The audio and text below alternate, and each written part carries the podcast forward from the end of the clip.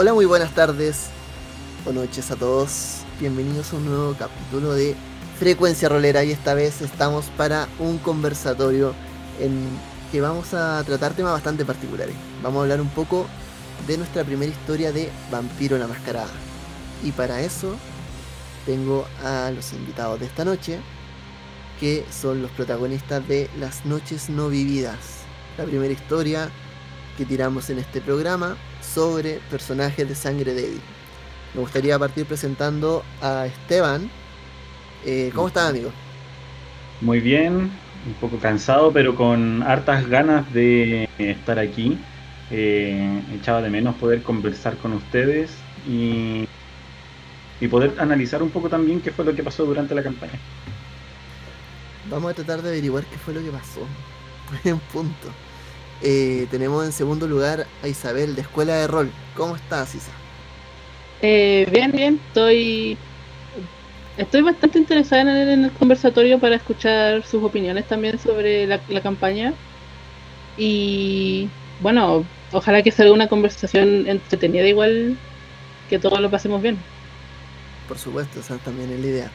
Tenemos en tercer lugar, que siempre lo, lo presentaba como J interpretando a J, pero aquí tenemos a José Manuel. ¿Cómo está, amigo?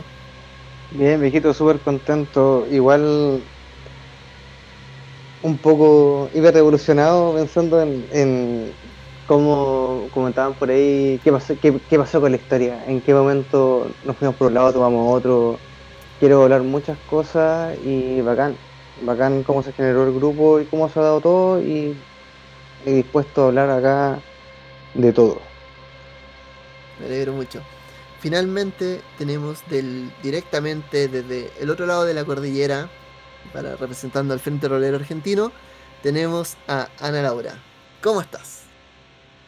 Hola, muchísimas gracias eh, de nuevo por, eh, por, invitarme, por estar y, la verdad que es muy lindo volver a, reencontrar el grupo. Eh, la verdad que, nada, como siempre, es un recibimiento muy lindo y, es un gusto estar acá. Qué bueno, me alegra. Oye, sobre eso mismo, eh, yo entiendo la contingencia y todo lo que está pasando en el mundo con el tema del COVID. ¿Y cómo lo están llevando las mesas que están jugando ustedes? me imagino que cada uno tendrá por su parte mesas eh, presenciales, o las tuvo por lo menos antes de la pandemia. ¿Y, qué ha hecho con eso? Eh, cuando dijiste todo esto de qué lindo reunirnos otra vez, pensé inmediatamente en los grupos eh, presenciales que teníamos cuando jugábamos. ¿Cómo, cómo le ha ido con eso? Eh, particularmente en Argentina estamos, bueno, como, como el Frente Rolero Argentino es uno de los grupos más grandes, si, si, no es que es el más activo, me tomo el atrevimiento de decirlo, estamos ahora en Discord juntando a la gente para realizar las partidas.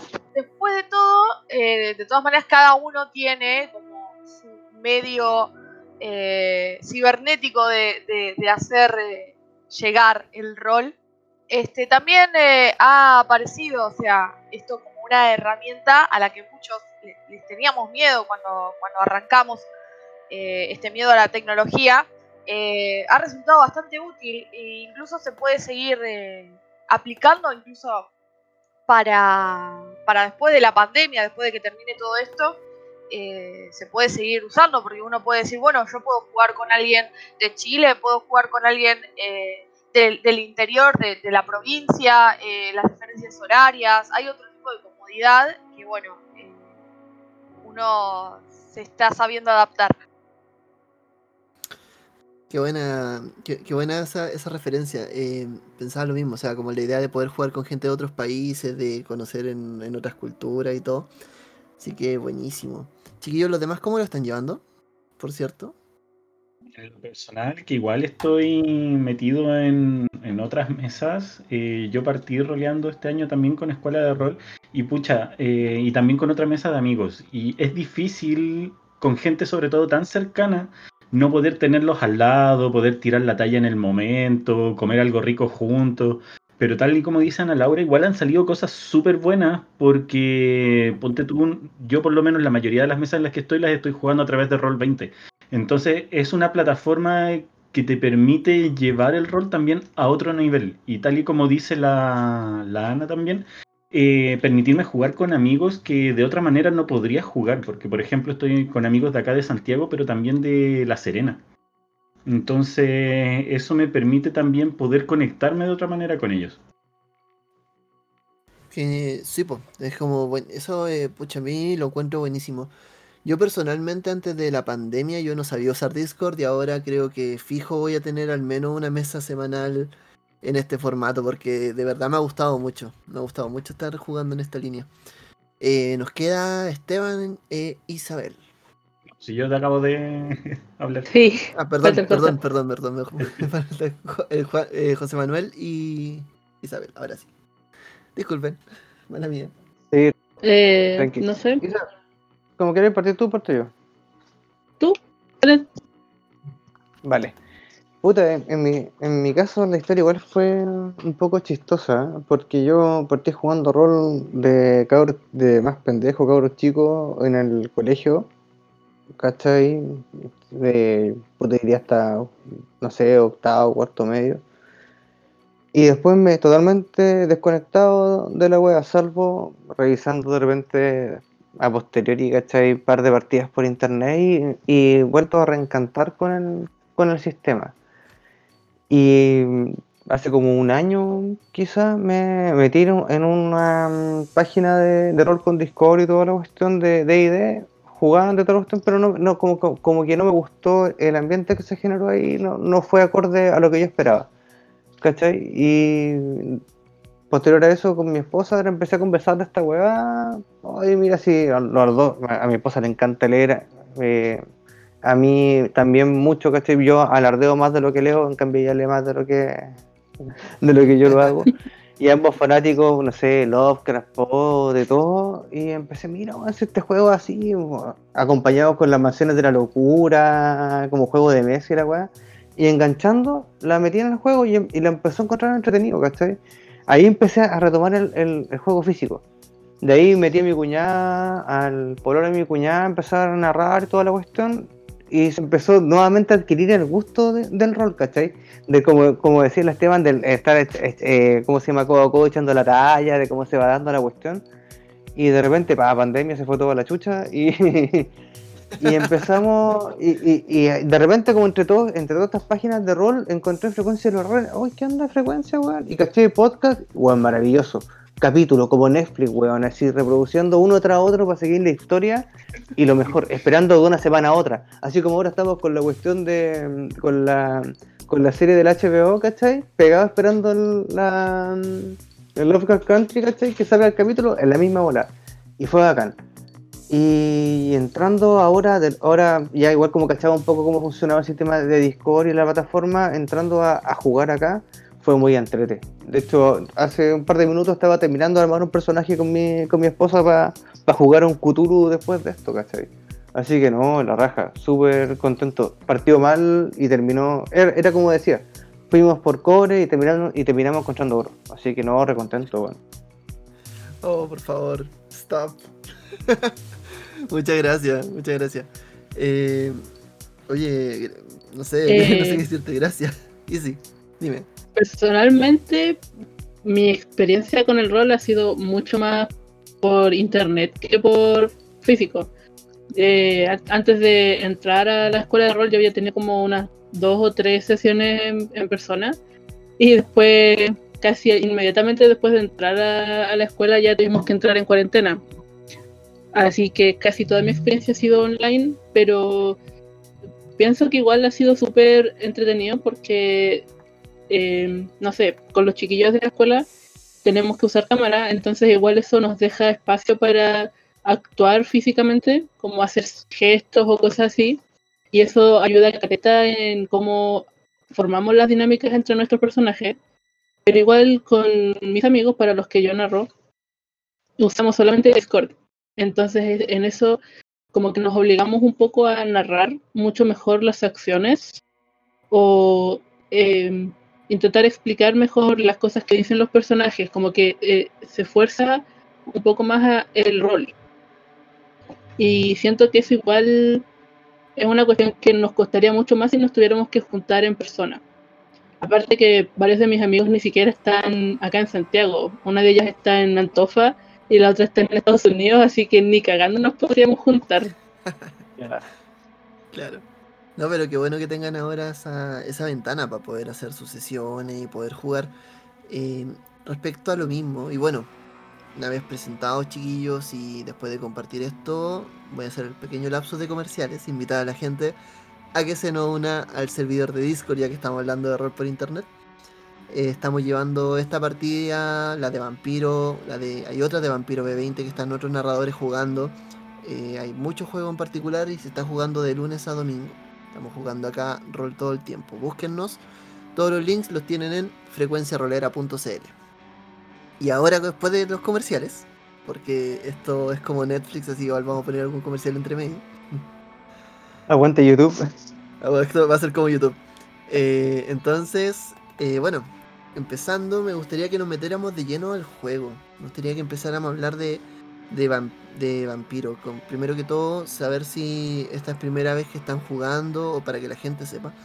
Si es primera vez que jugaron, si lo habían hecho antes, si tenían experiencia, si traían expectativas, todas estas cosas. Quiero que, más que ya de, más de hablar yo, quiero que la gente los conozca a ustedes. Eso.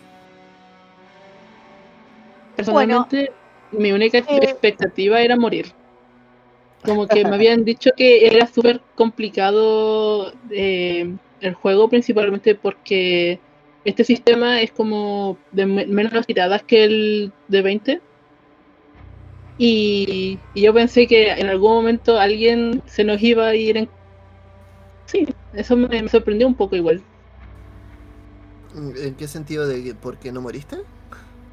Sí, como que nadie murió. De hecho, incluso alguien se volvió mucho más poderoso. Ah, sí. Sí, de hecho. Pese a, pese a las tiradas tan malas que nos salían. Puta, era el pulpo, weón. Era la versión pulp de la cuestión. Oye, pero, ¿sabes? Di- Diste, diste en un clavo interesante ahí porque yo vengo de la escuela de la de, de la Edad Oscura, donde, como conversamos un rato con, el, And- con Andrés y los chicos, ¿cachai? Era donde el, el vampiro mostraba su, su poder y, tu, y, y su- y sus superpoderes, ¿cachai? Abiertamente, sin asco. Y encontrarme eh, frente a un escenario, yo no había jugado después de esto Vampiro, ¿cachai? Imagínate, pasé de, pasé de Edad Oscura a, esta versión. Eh, verme limitado en esa cuestión, pues. De hecho, como decís tú, quizás en lo que yo pensaba, mi personaje hizo, ¿cachai? Eh, deb- debí haber roto la máscara hace mucho rato y deberíamos estar todos muertos hace cachá de rato. Pero se dio en esa dinámica pur que lo hizo bien fluido, que fue muy entrete. Continúa, ¿qué dicen los demás?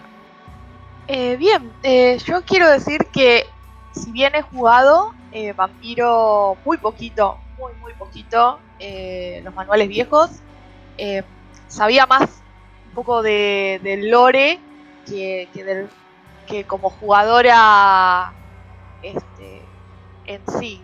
El, el tema que me gustó muchísimo es cómo este manual explora mucho más la humanidad a nivel mecánico.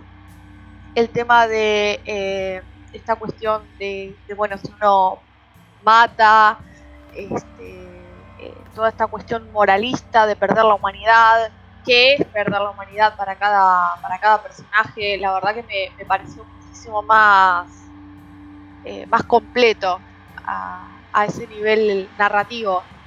Eh, más que nada, a mí, o sea, lo que digo es que esté contemplado en el manual, como para que eh, el jugador esté apoyado de esa mecánica para, para poder eh, interpretarlo. Una mecánica sobre la sobre perder la humanidad. Eso eh, tenemos que retomarlo. Chicos, ¿qué me falta?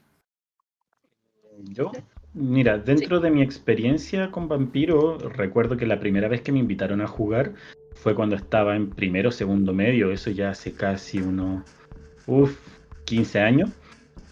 Y no me acuerdo mucho de la experiencia, pero sé que no me había llamado tanto la atención. No así ahora, por ejemplo, que eh, leí la nueva edición de Vampiro y, y me encantó ese trasfondo, tal y como dice Ana, de, del lado humano que pueden tener también estas criaturas, estos seres de la noche.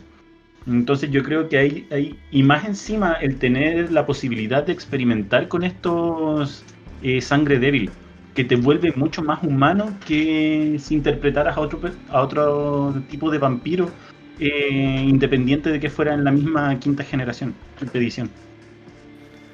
Yo no sé si estarán de acuerdo conmigo, pero yo siento que jugar una partida de sangres débiles es casi como jugar otro juego.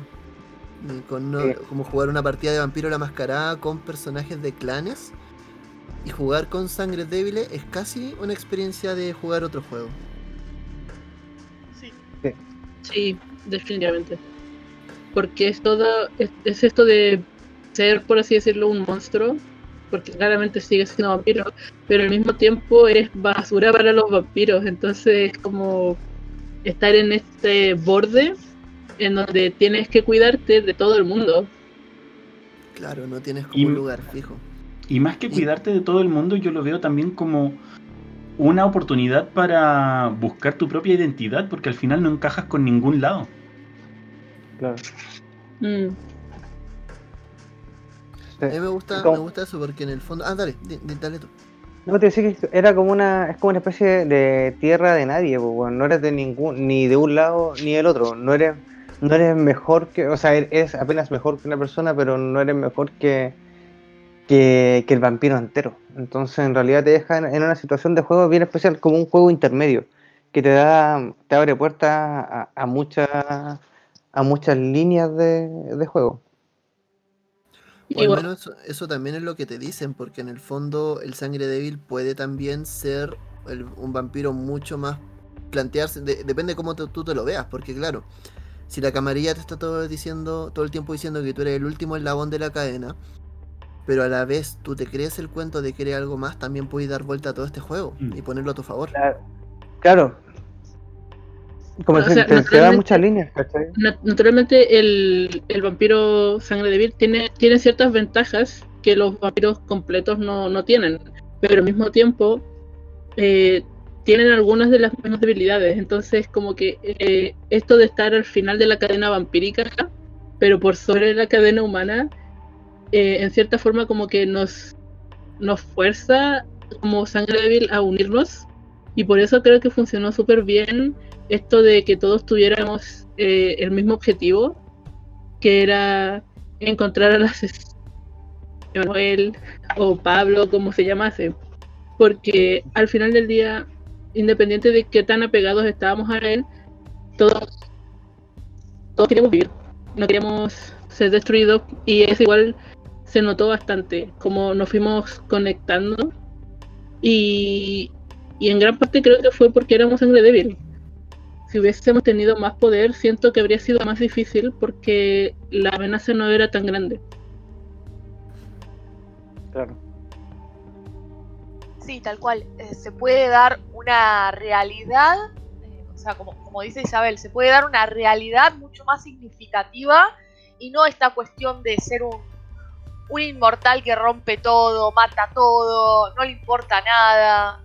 Está muy bien lo que dice Isabel, es verdad. Buenísimo. Eh, sí, es que yo creo que también es el otro tema. Vampiro te permite jugar unas historias que son que se traten menos de romper todo y matar todo. Ahí vamos a ahondar un poco más en la mecánica.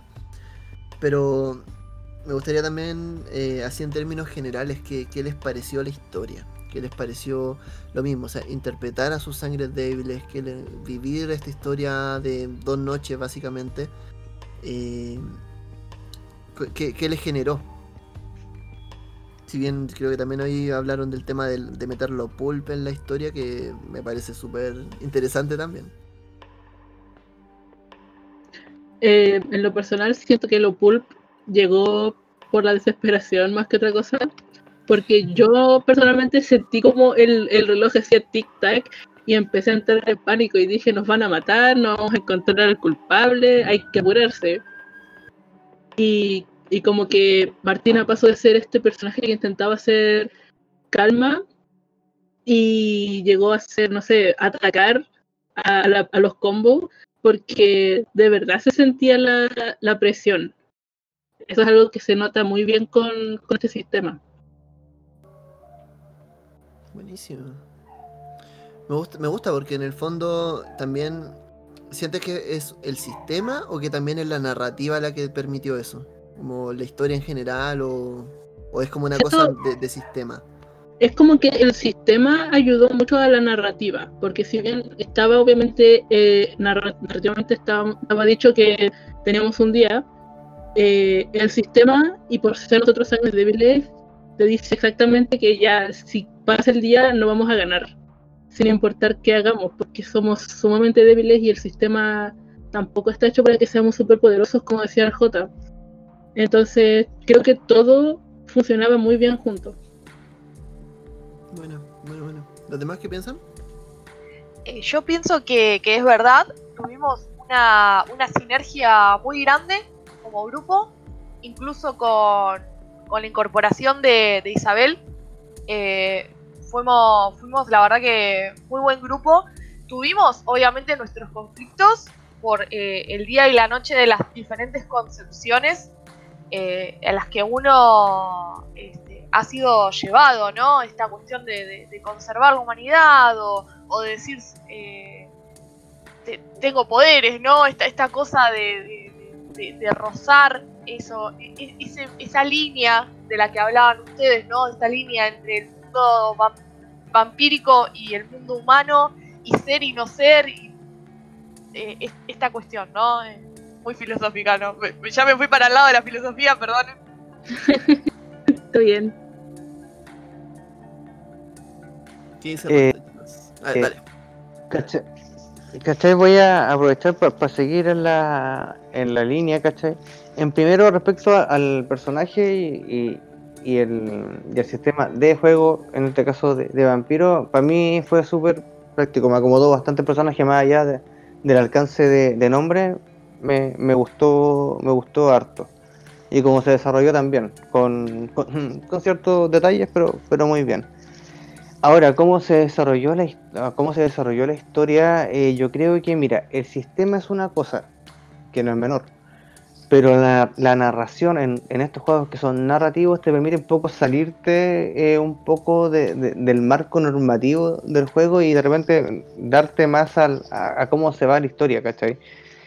Y yo creo que frente a ese lado, como eh, me decís saber de que, eh, oye, no, puede- no somos todopoderosos, pucha, de repente volarse un poco de eso da eh, pie a, que, a, a que se den situaciones quizá un poco más apretadas que den más fluidez al juego, ¿cachai? Pero todo esto tiene que ver eh, respecto de la narrativa, más que el sistema, ¿cachai?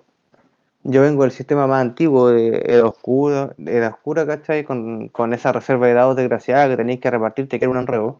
Y que al final yo como máster, puta, me la acomodaba y me saltaba bastantes reglas para hacerlo más fluido. Pero primando siempre la narrativa sobre el sistema. ¿cachai? Y frente a eso creo que lo, el, el desarrollo que hizo Andrés de, de la historia y nosotros como también como grupo que dentro de todo fue bien entretenido, los pros y los, lo- los que estábamos en una línea versus lo otro y ordenarse y todo, se dio muy entretenido, se dio muy, muy bien. Oye, respecto a un tema interesante, eh, yo creo que la, la gente de hecho no lo sabe todavía, pero la gente, bueno, ustedes, particularmente los jugadores y la jugadora, estuvieron, tuvieron una forma bien particular de elegir a su personaje, que lo hicimos distinto, no, no creamos personajes como en una historia normal, sino que fue un poco... La convocatoria fue una, una convocatoria emulando una cata ciega, y los personajes estaban prehechos. ¿Se acuerdan de eso? Eh, Sí. Sí. no- Sí. y recuerdo que Isa llegó también ahí como más al, fin, más al final, pero por lo menos eh, desde un principio, tanto el, el Esteban, el José Manuel y la Ana pudieron elegir sus personajes en base a unos criterios súper como particulares. Al menos yo nunca lo había hecho así. Entonces me gustaría también saber que, que le cuenten a la gente cómo, cómo fue, cómo eligieron los personajes, cómo lo, cómo lo armaron o cómo construyeron sus personalidades en base a lo que leyeron. A ver, yo en lo personal elegí a, Nikki porque me gustaba eh, todo ese estilo underground que tenía y, y es un poco también como reflejaba un poco mis gustos, pero ella los expresaba libremente. Adem- Además también tenía eh, intriga por ver cómo interpretar a una mujer eh, en un juego de rol, porque la verdad nunca había salido de esa zona de confort y siempre escogía personajes que iban acorde a mi sexo. Entonces dije, ya, ¿por qué no esta vez? Si me están ofreciendo la oportunidad de personajes pregenerados y esta tiene cosas que me agradan, agradan de su personalidad, arriesguémonos. Total, ¿qué puede salir mal? Pero eso sí, lo que me pasó es que además de que teníamos los personajes pregenerados, tú nos habías entregado ciertos lineamientos de cómo ese personaje eh, se sentía respecto a los otros. Y a mí, por ejemplo, me pasaba que Nikki se sentía atemorizada por la presencia de Samuel. Pero de la manera que Ana lo interpretaba, a mí me costaba mucho poder lograr eso y al final eh, terminó empatizando con él. Y eso es lo bueno del rol también, que esas cosas pueden ir cambiando. Mm. Sí. Sí, la verdad que a nivel evolutivo eh, fue muy bueno. Eh, yo no sabía, o sea, eh, el- el- esto para el público, ¿no? Eh, que nosotros eh, sí conocíamos poquitito nomás de lo que eran las historias de los demás. Eh, no tenía idea, por ejemplo, eh, sí- notaba a, a Nikki bastante distanciada al principio, pero no como el lore que indicaba eh, la tarjeta, o sea, yo no, no vi eso, yo no sabía que el personaje de Nikki tenía esa visión de mí. Yo, por ejemplo, también tenía como, como que ustedes eran como muy... Perdón, que esté divagando, pero Samuel tenía las tarjetas como que ustedes eran muy como conocidos, como que los tenía ahí nomás vistos y nada más. Este, era como que Samuel no le importaba eh, solamente quería conseguir un trabajo y, Pablo era un, un allegado que le podía conseguir o facilitar esa, ese objetivo. Y la verdad que me pareció eh, un personaje que para la madurez por la que lo elegí, eh, una persona grande, ¿no? Este- esta imagen de, hombre maduro, eh, trabajador y bueno, con esta situación en la que se encontró, y quería darle un justificado más noble, ¿no? Porque no todo, o sea, que digo, eh, todos caen en el bajo fondo por alguna razón y, quería dársela. Me resultaba, resultaba un poco vacío el personaje a la hora de, de leerlo, pero, pero bueno, le quise dar, le quise dar ese toque de humani- de humanidad. Buenísimo. Buenísimo. Eh, ¿Qué dicen los demás? Mire, yo quería, quisiera agarrarme porque como fui de los que está- estuvimos en la, en la cata, derechamente, a mí me pasó una cuestión súper súper visceral. Porque vi Y vi la, vi la foto, ¿cachai? Weón de lente, más o menos, wow, como me he visto y dije, puta, ese weón me gusta, po. Después miré a Samuel y dije, puta, ese weón tiene pinta como, como medio anarco, weón, y puta, sin tener mucho conocimiento de, de qué pasó en, en ¿cómo se llama? Con, con la, con esta versión del juego, pero cachando Brulla anarquista dije, "Oh, pues ese está bueno, este está interesante, pero me fui por lo visceral y me quedé con el, con el J. Eh, pero creo que se desarrolló bien, me encajó bastante bien la personalidad, creo que se desarrolló interesante. Pasamos por momentos bastante apretados a propósito de la personalidad, pero creo que fue, fue, fue bacán jugar con ese filo, ponerle ese, esa, esa mecha encendida al grupo, me- creo que me, me- me gustó. Isa, tú llegaste al final. Sí. Llegaste cuando todos habían elegido su personaje y, y te, te metiste en el grupo. Siento que encajaste súper bien, pero tu experiencia fue distinta. ¿Quieres contar un poco también de eso? Eh, hecho, bueno, igual, tra- igual traté de, disculpa, traté de darte esa, esa experiencia de pasarte el personaje como por las distintas capas, eh, pero en el fondo después como que había menos opciones para elegir, claro. Sí, eh, a mí me, me había invitado Esteban, porque dijo que le faltaba un jugador, y el, el personaje me llegó a mí en bandeja prácticamente, porque aparte de que es un personaje sumamente distinto a los que yo acostumbro, eh, yo intenté revisar no solo la, hoja en donde describías al personaje, sino también su, su hoja de, habilidades. Porque yo pensaba qué cosas tiene, en qué cosas es habilidosa, y esto me ayudó un poco a pensar cómo era su personalidad. Entonces, y yo igual pensé ya, si ella tiene callejeo, en algún momento debe haber aprendido a, no sé, meterse a una granja y liberar a los animales, por ejemplo. Eh, igual todas esas cosas me ayudaron como a ver cómo me iba a acercar a los otros personajes, porque había notado que tenía una cierta, un cierto distanciamiento con Samuel. Y pensando también en, en, la compasión y la curiosidad que tenía Martina, dije a lo mejor podría intentar acercarme y conocerlo mejor. O igual que con Nikki, supuestamente ella tenía como una cierta admiración por su arte, entonces pensé que con ella iba a ser más fácil llevarnos bien y ayudó igual bastante que Esteban y yo ya nos conocemos, entonces creo que se dio bastante bien toda la dinámica, porque con J su personalidad era mucho más eh, extrovertida, por decirlo de alguna manera, era muy fácil crear una dinámica. Entonces siento que encajó todo bastante bien. Yo creo que en el fondo se dio mucho esto de, de explorarse, como de, de, de ver así en qué momento, bueno, buscaban ustedes funcionar como un equipo, cada uno con sus distintas habilidades, sus cosas, y a la vez en otros puntos eh, utilizar como lo que tenían para poder como crear algo, y como sobre todo cuando te enfrentáis al sistema. Es una de las cosas que me gusta de Vampiro Quinta, por lo menos, el cómo el sistema empieza a abordar lo que habían mencionado más atrás, que esta mecánica en la cual se juega constantemente con la humanidad con la humanidad, con la bestia, donde los dados cambian, donde las tiradas se vuelven súper eh, dramáticas. Y de hecho, como que en algún momento tú tratas de evitar hacer, hacer, las cosas rodeando para evitar hacer una tirada al respecto. Eso igual es entretenido, encuentro yo. Eh, ¿A ustedes qué les pareció el sistema de B5? Eh, Andrés, perdón, voy, a, voy a decir una cosita más respecto a, por ejemplo, que perdón que cambie un poquito el tópico, pero antes de que me olvide, eh, que Esteban dijo que era eh, su primer personaje femenino, la verdad eh, yo te tengo que felicitar porque lo, has roleado muy bien y, realmente lo has roleado de una manera, hasta incluso yo lo había ahí como una, como una especie de femme fatal, así muy aguerrida, muy yo sé lo que quiero, la verdad que me gustó muchísimo el personaje de Nikki.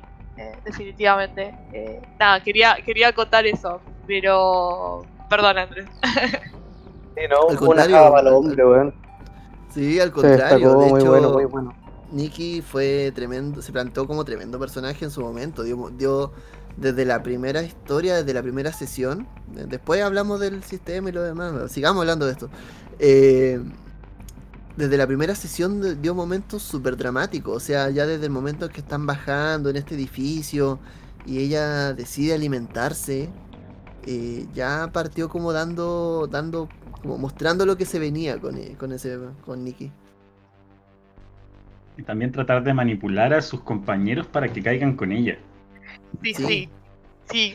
Muy, muy bueno eso. La verdad que eh, esa cuestión de, saber lo que quiere eh, realmente fue, fue muy, muy acertado eh, con la personalidad y, y, con la forma de, rolearlo. Sí, un buyu, un pícaro, era una pícara, una pícara de playa ahí moviéndose, llevándonos al, al mal camino, influenciando a Samuel ahí, no, fue notable. Muy bien, de verdad, felicitaciones cómo lo llevaste. muy bien, muy bien. Súper, súper, súper bien. Chiquillos, o sea, ya que estamos en esto, hablemos de, si es lo que queremos hablar, hablemos de esto. cuéntenme los momentos memorables, favoritos, lo que les gustó que hicieron los otros jugadores. Vamos por esa línea. Mira, a mí, eh, y yo se lo mencionaba adelante a los chicos cuando no estabas, es que mi, lo que más me quedó marcado es el trasfondo o, el avance que tuvo Samuel desde que empezó y que se resistía mucho a este lado vampírico, pero que irónicamente fue eh, quien terminó realizando la Diabler. Ese contraste para mí me dejó una sensación y un gusto muy grato, eh, producto de la misma narrativa y de las decisiones que tuvimos que ir tomando al final. Porque al final, en una, en una partida de cuatro sesiones, tú ya notas el trasfondo y el avance que ha tenido el personaje. Sí, totalmente. Yo creo que ahí tú mostráis también a lo que estáis buscando jugar, básicamente. Eh, yo también encuentro que un momento alto fue ese, ese Samuel que le decía a todo el mundo, no te alimentes, eh, no, no comas, no, esto está mal, podemos hacerlo distinto. Y de repente la última sesión, pa, se manda en su diabler.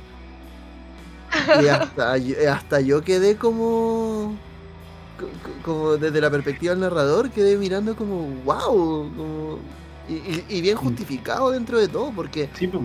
le dio todo el contexto en torno a lo familiar al, al poder sobrevivir para proteger a su familia y hacer cualquier cosa que incluso renuncia a su naturaleza humana y se vuelve un depredador con tal de, de seguir esa, una noche más para poder cumplir su objetivo dramático e- eso yo creo que es como el espíritu de Vampiro la Mascarada. Por eso no me fui. De hecho, yo me acuerdo que por eso. eh, ahí como que, claro, elevamos mucho el pulpómetro. Y, y dije, ya no, no me voy a meter en, en poner ya, hazme una tirada para hacerla. No, se hizo, se activó y vamos, porque en el fondo lo que estaba subiendo era la narrativa. Y no, no, no, no la íbamos a detener en base a revisar las reglas, a ver si funcionaba de hablar, si no. No, no era, no era lo importante. Bueno, muchísimas gracias. La verdad es que eh, agradezco los halagos, eh, un poquito sonrojada acá. Este, y, bueno, la verdad que puedo decir eh, varias cosas que, me gustaron. Eh, bueno, de, de Esteban, de Nicky, eh, ya he dicho, esa, esa actitud fatal. Este, Isa, la verdad que eh, te felicito porque también eh, el papel, el papel de Martina, esta chica naiva, porque incluso en, la tarjeta de presentación de Samuel lo que decía que eh, le, pare- eh, le parecía que Martina era una persona muy naive y que no iba a sobrevivir en el mundo, pero no, vos, vos demostraste eh, que podías sobrevivir en este mundo este, y, que a pesar de todo este shock, eh, fuiste como en, en buena hora, ¿no? La, la- loba solitaria que se une al grupo y, y que demostró haber sobrevivido. Nosotros desde el principio, desde que fuimos convertidos, sobrevivimos juntos. Pero vos, Isa, te, te manejaste hasta llegar a, al Bagdad. eh, te, te mentalizaste sobrevivir. Y la verdad, eso es muy bueno. Muy bueno del personaje. Y Jota, la verdad que sí, también. eh, seguiste rajatabla el, el concepto de, de este personaje, de esta cuestión de viva la, la vida, ¿no? Esta, esta cuestión de ir a, a lo tuyo, a, a lo que querés, lo, lo, lo, lo querés, eh, lo mirás y ya lo, lo tomás. La verdad que, que- que todos interpretaron eso. Eh, puedo decir muchas más cosas, halagarlos mucho más. Eh, me, me quedaría toda la noche hablando de esto. Está muy buena. Es bueno, es bueno saber que tenemos tiempo entonces. Eh, oigan, por lo mismo, cu- cuéntenme Oye, pero también. Un- Sí. Una última metida de cuchara, pero qué ironía, weón. Samuel me quitó el bistec de la boca dos veces y después se zampa al otro vampiro. Qué ironía. Esa, En fin, la hipocresía. me, me dejó ahí babeando y hasta lo, lo- lo tenía visto. Y dije, este weón me, me lo zampo yo, weón. Y, y me lo quita ella, weón. Me, me quita Samuel. Totalmente ro- eh, roto como, como con su humanidad. Se entrega a los placeres y me quita la comida de la boca por tercera vez. Fue notable, fue notable. Bueno, por eso me, me siento pagado con haber atacado a ese drogadicto que estaba arrancando y haberle roto el cuello. Con- Con eso me doy por pagado. Eh, Yo- yo... Yo, agradezco esa, esa acción también porque yo me quedé picada con el- los puñalazos ahí. Sí. La verdad, po, verdad. Bueno, Tío, y, y es. Y es- eso es heavy porque en el fondo ahí es cuando tú decís, ya, ya- muchos de ustedes estaban ya metidos en la onda de ya, bueno, somos vampiros, podemos meter donde queramos, hagamos lo que queramos. Y un, dro- y un junkie casi los mata. El pastero duro, weón. Qué weón. Sí, tenía que ser. Era Paco. caleta. Yo digo que era Paco. Era sí, Paco. igual, weón. Estaba con mentolato ese weón. Increíble. Sí. quiero Pero no importa, pero te vengué, te ¿cuál- vengué, que es lo importante. Sí. Ese, ese creo que fue el momento en que Martina realmente empezó a apreciar a, a Jota. Porque como que antes de eso era el cabro gracioso y de pronto era, era su compañero que, que le había ayudado. Pero weón, si nos, bailó los dos, te acuchilló a ti, mínimo que Juan tenía que tirarlo encima. Mi, mi intención era quizás partirle un par de piernas, no más que eso. Pero no, no, no, no vi ese, ese crítico conflictivo, weón, que iba a terminar en, en lo que todos sabemos. No, pero eso encuentro que va como. eh, en general se, se dio todo súper bien. Los momentos fueron altos, creo que todos tuvieron eh, como el, el foco suficiente para poder mostrar quiénes eran sus personajes y quién eran ustedes también tomando sus personajes. Creo que eso igual es como importante también, porque no, no sé si todos los, los las historias como que lo toman un poco, o lo, lo, desarrollan. Es que partiendo de cabros, ¿cachai? Recién, re- recién convertidos te da esa posibilidad po, de, de quizás mimetizar personalidad de repente o tomar algunos factores, algunos, algunos alineamientos que te, que te tocan, ¿cachai? Y aprovecháis de, de, pon- de ponerle más énfasis a eso y, y, y- y desde el punto de vista de la narrativa te hace que te vaya desarrollando más, más simple la historia y se vaya adecuando como se dio en el grupo, ¿cachai? Con esa fluidez. Claro.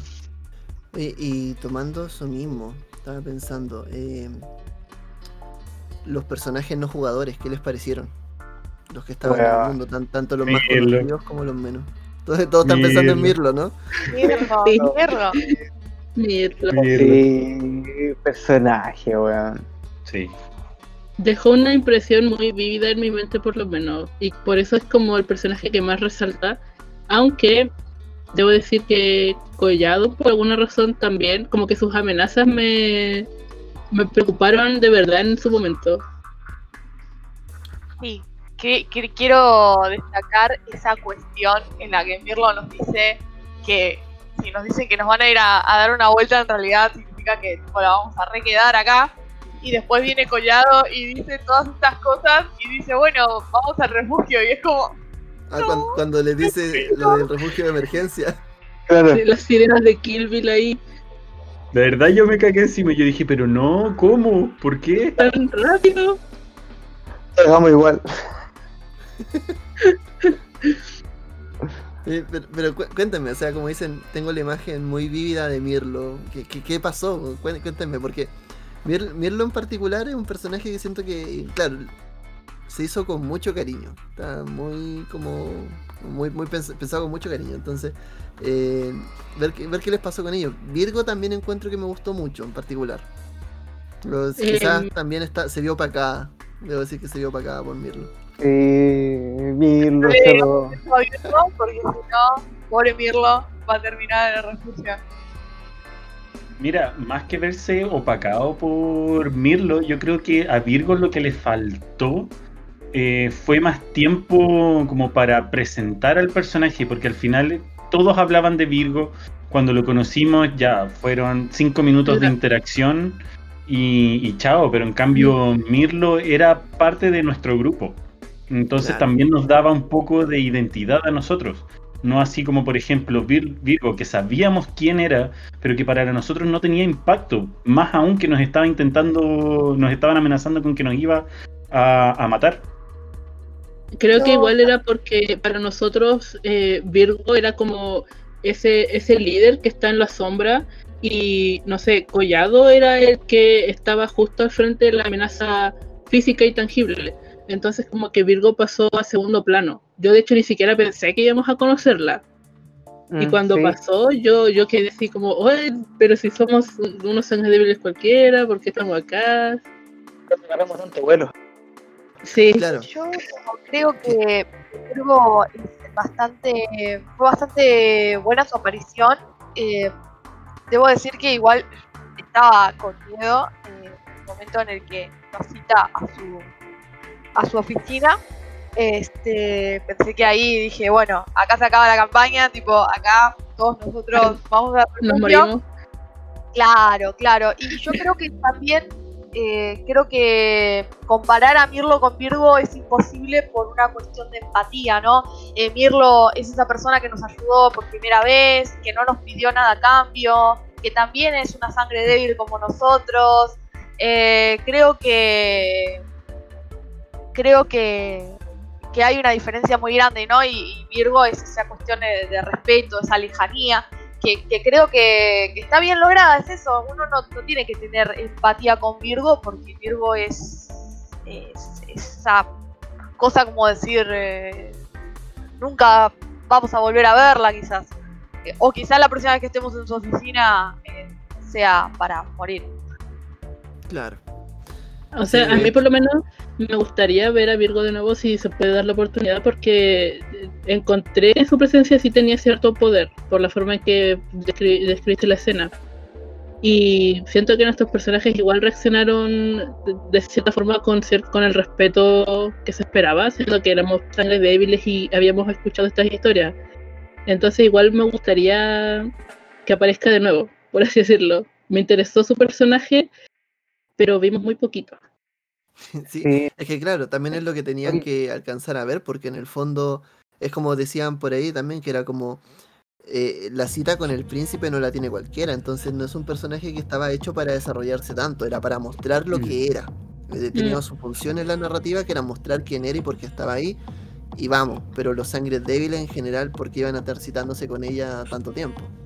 De hecho, ¿sabéis lo que me pasó con eso? Fue un, fue como un golpe, fue como el choque. Te encontraste ahí con, con Virgo de un pape y, no lo viste venir, pasó. Pero en cambio, en cambio Mirlo cuando entró fue, fue como etérea, ¿cachai? Como las musas pasando por entre medio, todo, todo embobado. Eh, quizás el carisma, ¿cachai? De, de, Mirlo en ese sentido opacó al, al poder o la impronta que pudo haber tenido, por lo menos para mí, eh, Virgo. ¿Cachai? Por eso empatizo quizás un poco más con mi amigo Nosferatu eh, medio punk moderno, ¿cachai? Que igual me, me- produjo cierta... Sí, pues weón, grande, grande Musol, weón. Ahí con, con su con su juego de video y pidiendo solo una tele y un iPad para ser feliz y una zapatilla de plus. ¿Cachai? Eh, lo, encontré lo encontré notable. Quizás soy un poco más superfluo en ese sentido, pero creo que fue por esa línea mi preferencia. Súper, súper. De hecho, también eh, es como una es otra faceta totalmente contraria. El, eh, Musol era el Nosferatu eh, condenado a la cloaca, porque esa parte está ahí en una estructura política donde el- la princesa es un toreador. Entonces, ya de por sí, literalmente Musol no es parte de la Shiny Happy People. Claro. Ahí- y ahí él solamente quería estar tranquilo, que no lo molestaran nada, nadie. Tenía su estructura armada, que fue. Por eso también nos, nos preocupamos mucho de mostrarle en la narrativa que eran estos cables con esta tele. Porque él estaba ahí y decía, ya aquí me quedo, no me, no me huevee nadie. Y si van a venir ustedes, al menos tráiganme algo interesante. Claro. Eso se sintió bastante bien en realidad. Como que me gustó llegar con Musol y que la transacción fuera tan mundana. No era una cuestión de vida o muerte, sino que era simplemente, ya mira, los ayudo, pero tienen que hacer algo por mí. Y no fue algo tan complicado más allá de que tuvieron que robar una tienda. Claro, Oh, ni, Claro. ni hablé de robo a la tienda, weón. O sea, un, un lanzazo cualquiera, se hace todos los días. Entonces- Isabel anteriormente, eh, esta cuestión de, mantenerse en esa, en esa cuestión eh, vulnerable de, todavía ser alguien humano y robar una tienda fue toda una hazaña, realmente muy difícil. Para mí fue una tarea monstruosa. Oh, no, no te escuchamos. Creo que se nos está con problemas de audio, José. Ay, le avisó. A ver, Ahí sí. va, qué raro. No, te digo, te vi, te vi, te vi complicado Samuel ahí eh, en pleno robo. Fue terrible, fue terrible. que de- déjenme decirles que eh, lo terrible fue la cantidad de pifias ese día. Creo que eh, ninguno acá pifió tanto como pifié yo en esta partida. puro, puro fallos, puro ga- gasto de voluntad. ca- casi me quedé en el hilo de la voluntad, más o menos. Oye, las malas lenguas dicen que hay intervención en el bot respecto a las tiradas de los dados, que cuando tiene el master la weá, la la las no malas sale. Está Es algo que se dice a gritos en frecuencia rolera. Oye, Sí, ¿qué va a pensar la gente? Quiero ver las estadísticas, weón. Quiero ver las Está publicado en Sabotaje. Sabotaje, totalmente. Sí. Ya, mira, Mira, esa weá y los bots, ¿cachai? En los chats porque aparece el máster de repente son las dos, los dos mitos urbanos que existe en Discord, weón.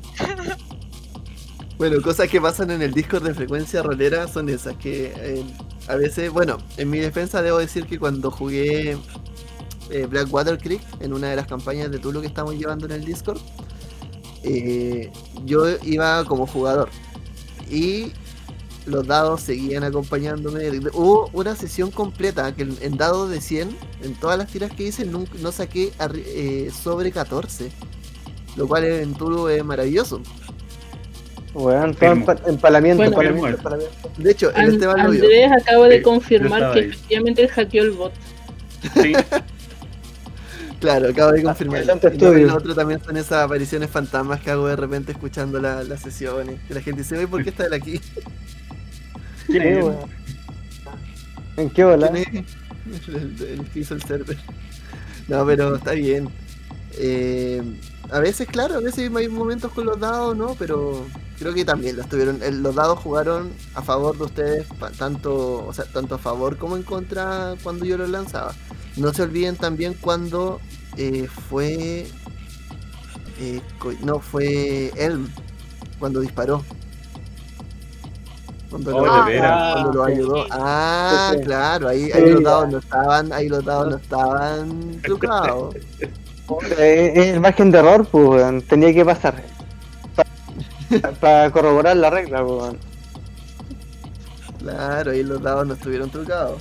Sacó 8 éxitos, pero no estaban trucados los dados. Lo estabas usando tú. No podemos dar fe ahí. No, pero eso, son, son cosas que pasan, pero no, los dados, para que la gente no, pi- no piense mal, no están trucados los dados. Aprovechando que estamos en esto. Me hago cargo, me hago cargo, Andrés, weón. Esto es mentira, solamente estamos agarrando por huevo para darle un poco más de dinámica. Esto no pasa. Eh, Guiño, guiño. son puras. Guiño, guiño. No es que me hayan amenazado por interno. Me están baneando, no, no es mentira. No, está todo bien. No, no, no, pero eso. Eh, aprovechando, bueno, si quieren venir a nuestro servidor con dados trucados, nos dicen también si son Team Mirlo o si son Team Musol. El hashtag ahí. Como hashtag Team Mirlo, hashtag Team Musol. Lo dejan ahí en los comentarios en Instagram o en Facebook. Aguante mi Aguante Mirlo. Y quería Y- decir que además de las pifias, eh, tuvimos estos críticos conflictivos, estos críticos bestiales que, que, bueno, están muy buenas estas adiciones de, al manual. Esta cuestión de, bueno, el que tiene éxito es la bestia. Vamos al sistema. El crítico conflictivo, el fallo bestial, son cuestiones que son unos añadidos muy, muy interesantes en Vampiro. Por lo menos según mi opinión. ¿Qué les pareció a ustedes la, la- la dinámica? El tirar dado, el meter el, el- el sistema del hambre, eh, todas estas cosas. Los escucho, chiquillos. Creo que lo que más me gusta de este sistema es que se requieren menos tiradas. O sea, como que en- en el- cuando jugué el sistema de 20 aniversario, eran tiradas por casi todo. Y a veces era súper complicado. Acá en cambio son más acotados, como que a veces nosotros hacíamos las cosas de cierta forma que fuera más fácil y no tuviéramos que hacer tantas tiradas o la tirada fuera más fácil porque de verdad que algunas cosas era difícil que te salieran bien. Especialmente si, te faltaba un dado, por ejemplo, en pelea y solo tenías dos de fuerza. Entonces creo que todo eso ayudó harto a, a la atención, hacernos trabajar en equipo y lo de los dados conflictivos eh, es una cuestión que daba también mucho para lo que eran, lo- por uno, las tallas entre nosotros y por otro, preocuparse también de no romper la mascarada, que en esta versión es mucho más importante que en otras anteriores. Continúen Y, tam- ah, y también encuentro que es muy buena este, este añadido porque tam- también le dieron un nuevo enfoque a lo que es el, el ansia, eh, la sangre dentro de ti. Porque aquí, eh, si mal no, me, eh, mal no recuerdo y corrígeme ahí Andrés, a diferencia de las otras ediciones, aquí a ti se te va gastando en torno a, a las acciones que puedes ir tomando. Y eso te va generando a ti esa necesidad de alimentarte. Yo aquí no soy nadie para corregir, pero efectivamente, claro, es como tú dices. Lo interesante es que, para acotar también un poco, eh, va en el tema de, de que el ansia, porque y me- y me- a mí me gusta más que se llame ansia que se llame hambre, una cuestión personal, Mm. porque siento que el ansia es una cosa psicológica. El hambre es tú comes y ya te sacias y se va el hambre. Pero el ansia puede venir no solamente por, por tu deseo de alimentarte, sino que puede venir por un tema por la paranoia interna que se te ha formado con los siglos de vida y cosas de ese estilo. Y por eso es justificable de que un crítico conflictivo, por ejemplo, te tenga como consecuencia que te suba la ansia. Claro, esa cuestión también de, de, de la gula, ¿no? Eso de, de- de la adicción y del querer más, porque hay gente, hay, hay vampiros que, que, bueno, que, que tienen esa, esa mentalidad, ¿no? De, de incluso eh, no al, o sea, esta cuestión de alimentarse, ¿no? De, de saciar, de saciar justamente su, su ansia por, por placer y porque sobra a decir solamente lo, lo justo y necesario para sobrevivir una noche. Claro. Me gusta mucho ese, ese giro que toma la trama, que toma el sistema de quitarte los puntos de sangre y poner en base una, reserva completamente distinta que la del ansia o la del hambre. Eh, porque el vampiro ya deja de funcionar como un como una especie. Siempre digo, el, el- el vampiro funciona como un mago, como un caster. Eh, porque tiene sus puntos de maná, que son sus puntos de sangre, y los va administrando conforme la noche hasta que va a hacer su descanso, que es alimentarse otra vez. Estaba tan poco pulido el sistema de, de tener hambre, lo que significaba tener hambre en las ediciones anteriores, en segunda, en tercera, revisada, eh, que era, era como muy, ya, bueno, sí, hago una tirada, eh, tres éxitos, ya súmale tres puntos de sangre porque oh, muy rara vez era necesario rolearlo. Ahora lo importante es eso, o sea, lo importante no es cuánta sangre tenga el personaje en el cuerpo. Tú si tenés suerte con los dados podís estar toda la noche utilizando tu disciplina y haciendo y sumándote dados a las tiradas y, y pucha, si te va muy muy bien, ya el ansia te sube en dos puntos. Así como si tenés muy mala suerte, en un puro turno te podéis subir el ansia de 2 a 5. J estuvo ahí varias veces, de hecho. Sí. Y, eso igual se reflejaba un poco en cómo roleábamos a los personajes, porque mm, cuando te va subiendo el ansia, eh, uno igual busca que el personaje se alimente de alguna manera, pero en ese alimentarse eh, uno puede perder humanidad, que es como decían en delante. Y la humanidad en esta versión tiene mucho más peso. Entonces era como un balance que había que hacer ahí. Y el personaje de J era súper interesante porque en su forma de, de ser se le sentía súper humano, pero era el que estaba junto con Nicky más listo para matar a alguien y alimentarse, lo cual era muy gracioso para mí. Sí. No, muy cierto. De hecho, aprovechándome de, de- de ese pase, eh, lo que me pasa con el sistema de ahora puta, es lo que pasa como con Quinta en D&D, que todos la adoran, con Séptima en Cthulhu, que también lo hizo mucho mejor. En esta versión de Vampiros también las dinámicas te las mejora.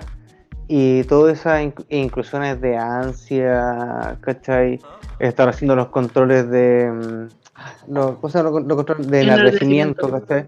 Sí, claro, le da Sí. más dinámica y como estáis más apretado te hace rolearlo más rápido. Te da, eh, con esa presión te da más espacio a, a jugarlo más rápido, bajo más presión y eso lo hace más interesante igual. eh, esa dinámica más apretada igual es buena. ¿Alguien quiere decir algo más, chiquillos? Porque hay un punto interesante ahí. Me gusta, me gusta cuando decía esta cuestión de que, claro, de que pasa como con Vampiro Quinta, como con Day de Quinta. De que dices como que todos lo aman. Y de hecho yo, yo siento que al contrario. Vampiro Quinta es, es un juego del cual la gente ha hablado súper mal. Y yo creo que Uh. también se debe mucho al tema del gatekeeping, esta cuestión como de, de estos jugadores de rol de 40, 50 años jugando, o mucho tiempo en el fondo, no, no quiero como reducirlo a un grupo, porque puede ser en muchas formas. Bueno, yo Eh, hay algo que digo y es que eh, el problema no es el manual, el problema son eh, los jugadores vampiro. no, perdón. Pero el Sí, tema es eh, tanto estas ediciones nuevas que han salido de D&D como de Vampiro, quinta edición, eh, traen nuevos jugadores, atraen a nuevos jugadores. Y aquellos jugadores que eh, han tenido muy poco contacto con el sistema antiguo o incluso eh, eh, que, que ya habían jugado otras versiones antiguas, eh, pero bueno, no suele suceder en ese tanto en ese caso, pero sí jugadores nuevos y es un manual mucho más sintético, este, mucho más adaptado hoy en día a lo que es el mercado, porque también vamos a, decir que tiene que, com- que competir con, con Power by the Apocalypse, eh, ¿me entendés? Con PBTA, con tienen que competir con un montón de mecánicas indie, eh, otros juegos de mesa. Sí, totalmente. De hecho, ese, es el tema. Eh, la gente como que no entendió cuando dijo viene Vampiro Quinta Edición, todos pensaron que iba a ser como su juego de siempre y solamente iba a mejorar. No esperaron cambios tan grandes. Y, pero para mí todos los cambios que hicieron, o sea, pasar el tema de la ansia, los dados distintos, eh, la regla distinta, las disciplinas, los clanes, haber- haberlo reducido, la misma metatrama avanzando, yo encuentro que todo eso fue maravilloso. O sea, a mí me gusta mucho personalmente el juego. Pero como te decía, o sea, eh, siempre yo he escuchado que de fondo están esos comentarios como de, ¡ay, pero sacaron a los Simice! eh, ¿Qué vamos a hacer ahora? Yo ya no quiero jugar más este juego porque las sombras están en la camarilla y eso no era como cuando yo jugaba. Es que sabéis que Andrés, Es- eso pasa, eh, por ejemplo, llevándolo a Cthulhu. Pa- Pasaste de secta con la famosa tablita de resistencia de toda la vida, ¿cachai? A una cuestión que te da más abierta. Son paradigmas que igual son cuáticos de cruzar, pero yo creo que siempre van sumando, como pasó ahora con, con Vampiro. Totalmente, o sea, va, va- va por esa línea. Personalmente yo, por ejemplo, como narrador de Tulu, yo odiaba la tabla de la tabla de resistencia. La odiaba. Una mierda. Odiaba. Y ahora, de hecho, se me hace mucho más interesante jugar con este sistema nuevo de, de grados de éxito. Pero volviendo a, Vampiro, eh, claro, efectivamente pasa mucho que la gente está acostumbrada a jugar el juego y se siente, lo han jugado tantos años que se sienten como dueños de, de monopolizar también lo que debe y no debe estar, lo que está bien y lo que está mal en el juego. Cuando la gente lo cambia, las editoriales lo cambian, el juego evoluciona, sale gente rasgando vestiduras, como no, cambiaron mi juego, nunca más lo voy a jugar. Y esa es una actitud que igual es como, es compleja de abordar, encuentro yo. Y pero sí efectivamente hay que Ah, hacerse cargo, porque está pensado para nuevas generaciones. Yo siempre pensé cuando me leí la preview de. No, no la preview, cuando leí el manual de Vampiro Quinta en inglés, que hay una carta que está mecanografiada, que está en los inicios. Y la carta termina uno de los párrafos con un emoticón, con un emoji. Y yo decía, oye, qué, qué interesante vampiros hablando con emoji, porque en el fondo no, es- no le están hablando a los a los jugadores que estamos en este que llevamos mucho tiempo jugando que no crecimos con esto, sino que en el fondo está adaptado a, las cul- a, la- a los jugadores nuevos, a personas nuevas que están jugando. Y que al final es lo que ha ido pasando a lo largo de toda la trama de Vampiro, porque al final te van contando una historia. Sería ilógico que no fueran también contextualizándose a los tiempos en los que vivimos ahora. Totalmente. O sea, el saber que hay un vampiro ahí con su celular y que la camarilla está muerta de miedo porque una or- organización súper anacrónica, eh, eh, haciendo que toda la gente que está bajo, bajo el alero de la camarilla, por favor, rompan sus celulares, no se comuniquen. Eh, aparte que lo- los que lo hacían antes, que eran los Noferatu, dejaron la cagada, ¿cachai? Con el tema de la Shreknet. Entonces es como, e- es, interesante. Y aparte tenéis por otro lado los anarquistas abrazando la tecnología, a los sangres débiles que, por ejemplo, que normalmente tienden a ser vampiros más jóvenes que están completamente conectados con ella y, y- y destruyendo los paradigmas. Está- Ujú. Es súper inte- es súper entretenido verlo de esa manera. No sé qué opinan los demás, la Isa, que... No sé si Eh, jugaste las otras ediciones también. siendo yo había jugado la edición 20 que un amigo mío narraba esa y me hizo el favor con un par de amigas y debo decir que la diferencia igual era súper notoria para mí principalmente porque cuando estábamos haciendo los personajes me sentía abrumada por todos los clanes que había hubo un momento en que yo como que no sabía qué, qué clan elegir porque como que todas tenían un, un por así decirlo un estereotipo y todos tenían una historia que para mí era súper interesante y no sé, me imaginaba distintas personas. Y al final terminé tirando un dado para ver cuál iba a usar porque realmente no, no, me, no me cabía en la cabeza. Entonces eso, más todas las reglas, eh, fue un poco complicado. Pero el llegar aquí a la versión 5 era, era un cambio súper radical se sintió mucho más fácil, mucho más accesible y creo que al final ese es el punto de las nuevas ediciones, que vaya siendo poco a poco más accesible y que al mismo tiempo vayan añadiendo algo a, la historia de, de los manuales en los que se basan porque, no sé, con la misma quinta edición de D&D están intentando como retomar módulos de las primeras ediciones, pero en este sistema que es mucho más fácil. Entonces, si bien entiendo que a los jugadores más antiguos les moleste un poco, yo por lo menos estoy súper agradecida porque si no fuera por estas versiones más sencillas, me habría costado mucho más entrar al rol. Es muy cierto y qué buen comentario ese. Creo que igual efectivamente el tema que no, no es fácil pensarlo cuando ya estáis metido en el ruedo, pero pensar que ya tenéis, vaya a crearte un personaje y tenéis que elegir entre 13 clanes, por ejemplo, más las líneas de sangre, viene un jugador antiguo, te pone el 20 líneas de sangre, 13 clanes, y es como, wow, ¿qué, hago? Tengo- y, también el reto ¿tengo que saber todo esto para jugar?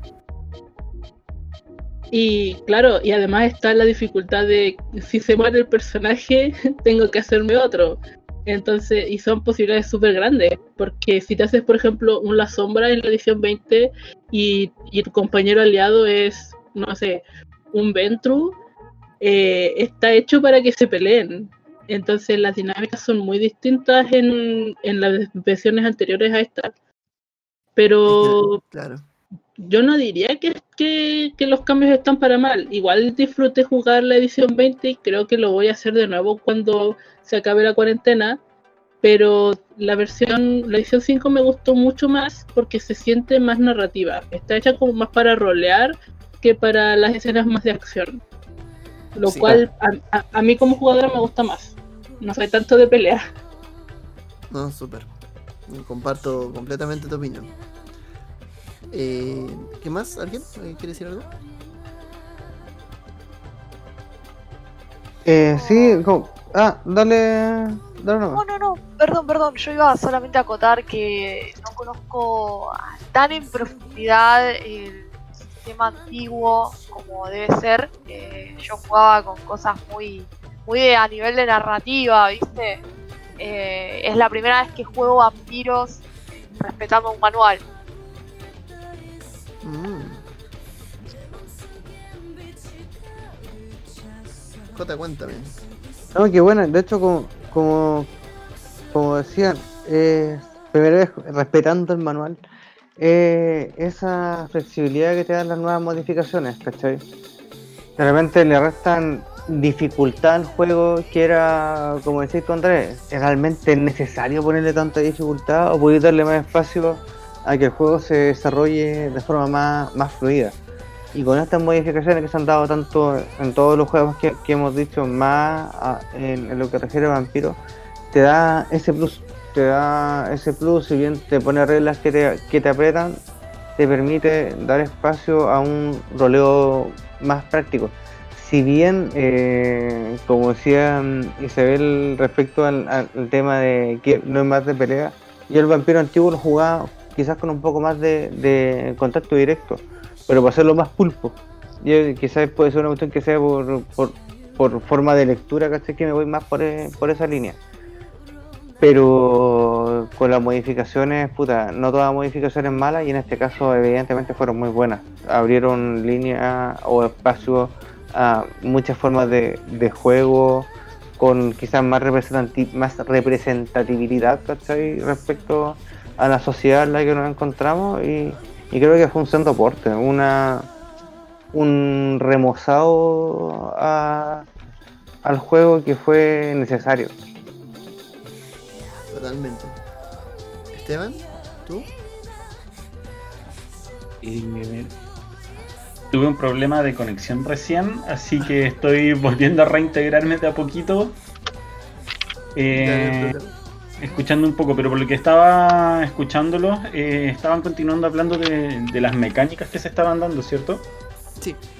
Ya, en torno a eso, eh, encuentro que igual, como dicen los demás, eh, Quinta tiene muchas cosas que vuelven al juego no solamente más narrativo, sino que también te da esa opción de integrar a todos los grupos distintos que puedan querer jugar vampiro.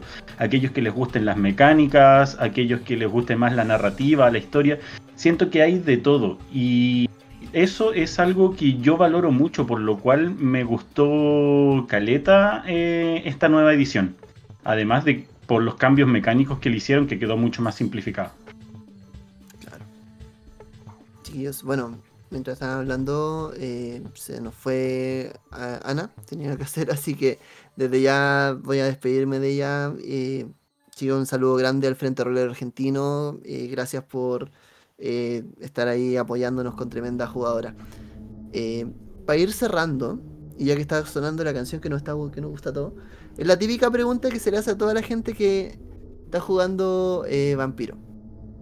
Eh, ah, no, me equivoqué, no era la canción, pero bueno, va igual. Eh, ¿Qué clan?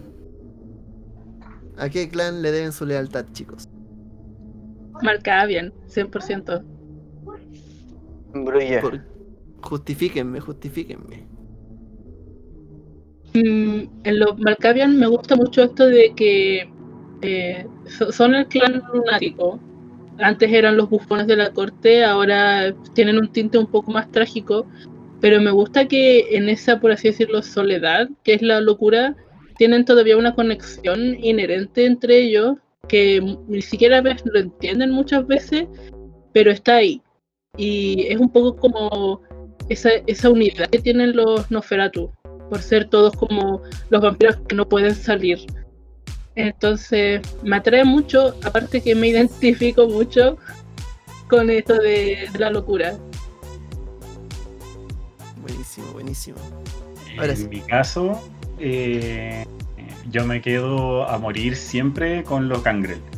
Esa conexión que tienen con la naturaleza, eh, con su lado animal, eh, me encantan. Y de hecho cuando me enteré que Nikki tenía eh, descendencia Gangrel, para mí fue como, wow, maravilloso. Y de hecho también por eso te pedía entrar en frenesí en algún momento para poder mostrar esos rasgos animales que los caracterizan cuando entran en este estado. Claro. Buenísimo. Había un Brulla por ahí, creo. Sí, no, yo lealtad a los brullas anarquistas, viejo. Eh, me representa mucho o me gusta mucho ese, ese vuelco de los intelectuales, ¿cachai? A estos intelectuales un poco más vueltos locos y más polvoritas que dan un quiebre a la, a la mascarada, ¿cachai?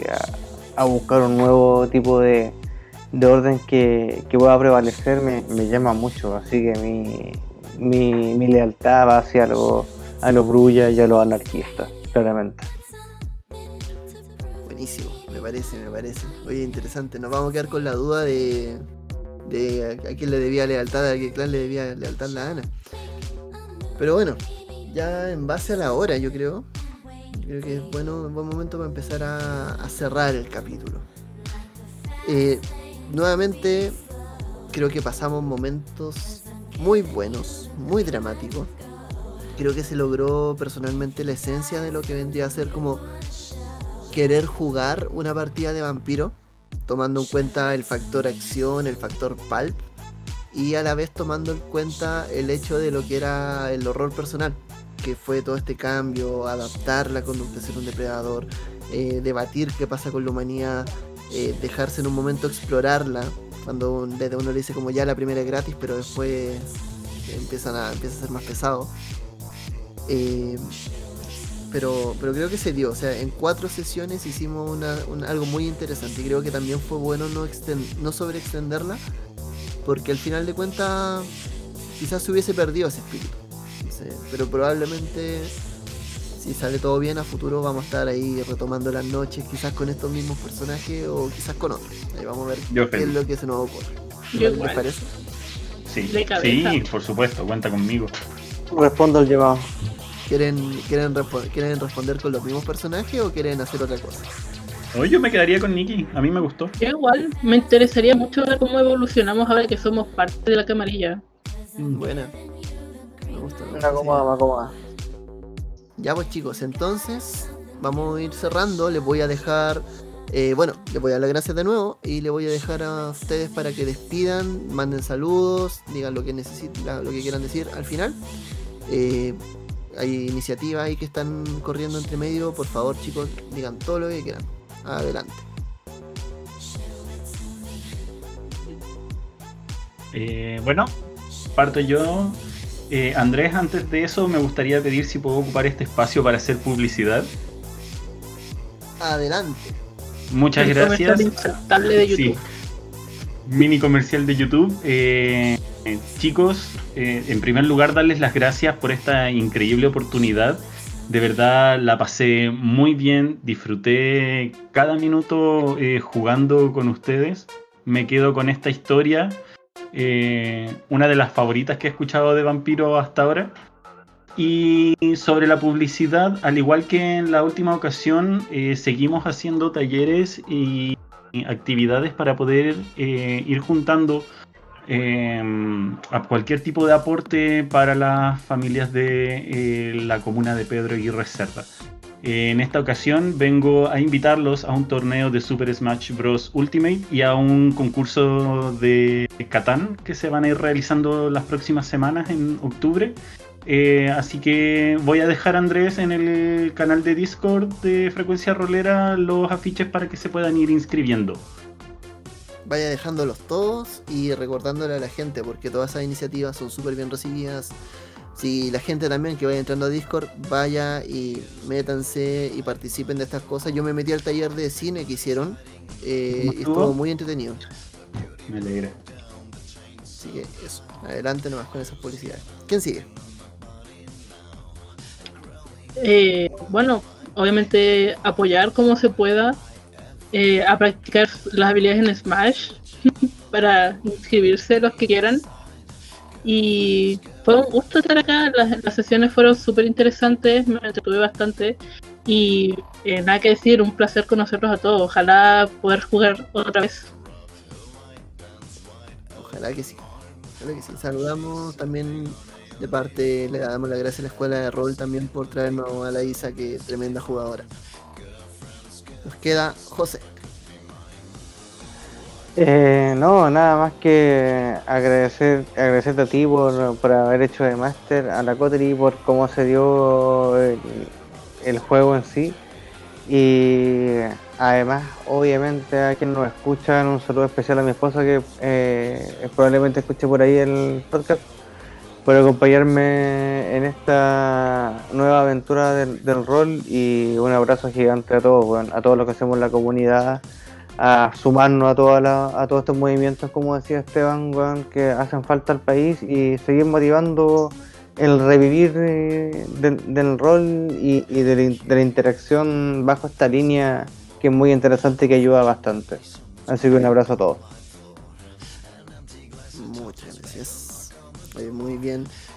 Así que con estos mismos saludos, con nuestros jugadores, con esta cotería de sangre débil, que ya vamos a ver si tenemos sorpresas de aquí a futuro. eh, vamos a despedir este conversatorio. Les damos las gracias a quienes han llegado hasta acá escuchando. Eh, recuerden que estamos en frecuenciarolera.cl, pueden encontrar nuestras redes sociales, estamos en Facebook, en Instagram, tenemos la comunidad de Discord que está jugando de lunes a domingo. Eh, tenemos varias partidas, estamos jugando Cazador, Vampiro, hay una de D&D corriendo, hay Honey Heist, está Estrella Anónima, entre muchas más, la llamada de Tulu obviamente. Y, y bueno, con todo eso presente, les doy la gracia una vez más Mi nombre es Andrés y nos vemos para una siguiente aventura, ya sea de La llamada de Cthulhu, Culto de Innombrables, Vampiro o de cualquier otro juego, si vienen una nueva sorpresa. Mi nombre es Andrés y esto fue Frecuencia Rolera. Que estén muy bien. Chao, chao.